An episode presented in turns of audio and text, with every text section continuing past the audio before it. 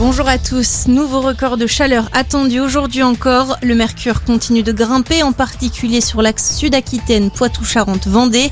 14 départements en alerte rouge canicule, 56 autres en vigilance orange. 42 degrés attendus localement vers le sud de l'Aquitaine. Une météo caniculaire propice aux incendies.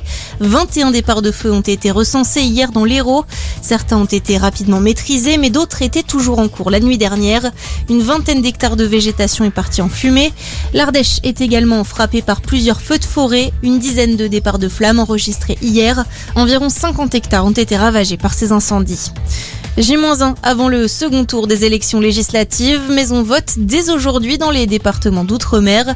Les bureaux de vote ont ouvert à 8h heure de Paris à Saint-Pierre et Miquelon. Ils seront suivis en début d'après-midi par la Guyane, puis les Antilles et les Français de l'étranger d'Amérique. Ce soir, ce sera au tour des habitants du Pacifique d'aller élire leurs députés avant la Réunion, Mayotte et enfin la France métropolitaine demain.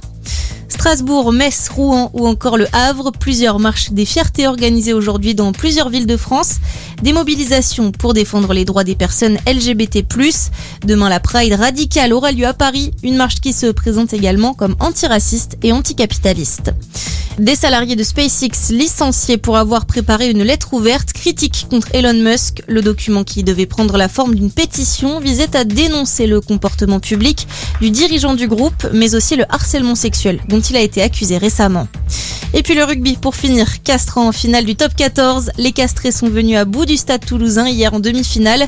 Succès au bout du suspense. 24 à 18. Castres a donc rendez-vous la semaine prochaine au Stade de France. Ce sera face à Montpellier ou Bordeaux-Bègle. Les deux équipes se disputent ce soir le deuxième billet pour la finale. UBB Montpellier, coup d'envoi à 21h05 et toujours à Nice. Bonne journée à tous.